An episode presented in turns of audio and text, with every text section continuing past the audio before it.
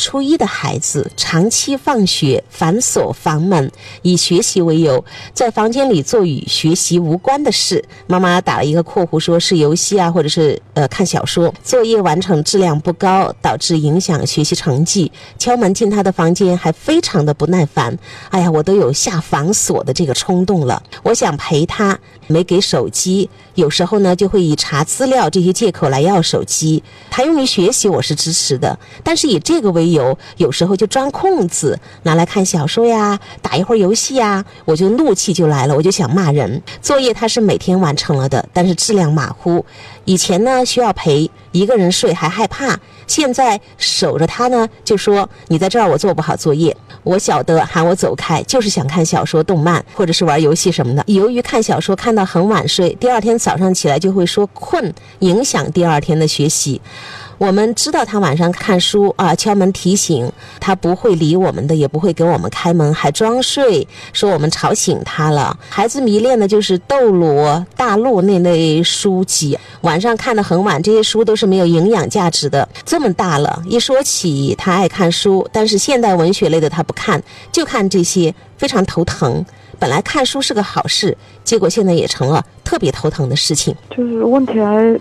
挺多的，反正所有的问题归结起来，这个家里从过去到现在，至少有一个抚养人有点脾气，跟孩子在过去的互动当中，可能有过不少的指责、呵斥和唠叨，所以这孩子现在把自己的房门给反锁起来。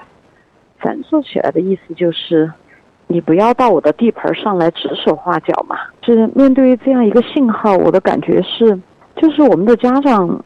他在面对孩子的各种表现的时候，他总是在觉得孩子的这个表现不够好，那个表现不够好，都得改。但是他不怎么去看孩子的每个表现背后所发出的一份需求和呼唤。比如说，孩子为什么要反锁房门？那就意味着孩子在过去，抚养人，你的言行表达，多半有很多次都是没有太尊重孩子自己的意愿。所以孩子现在把他的国土给，不是给封起来了嘛？这个孩子以前怕黑，得要妈妈陪着睡。现在呢，你坐他旁边都不行，妈妈就会觉得这孩子这么怪呢。以前要我陪着睡觉，一个人睡都不敢。但是这两个表现完完全全是一个意思呀。孩子以前不敢一个人睡觉，安全感不好。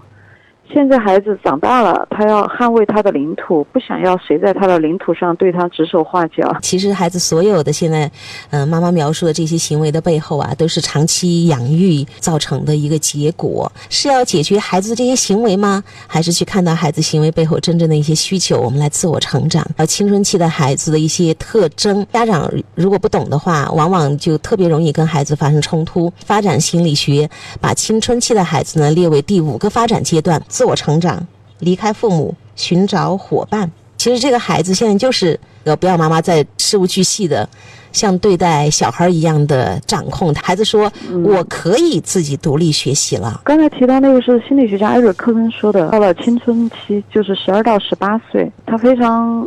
大的一个变化就是他离开父母走向外部，所以同辈关系会成为他的主要关系。所以这时候父母如果还想跟孩子保持比较好的关系呢，那你得化身成为他的同伴。你要是高高在上，端着架子在那儿当家长，你就还挺难。现在跟他能成为好朋友，那可能他就跟你要渐行渐远。现在的孩子比较缺乏同伴，如果父母当然在青春期。最好能够具备这个新功能，就是成为孩子的同伴。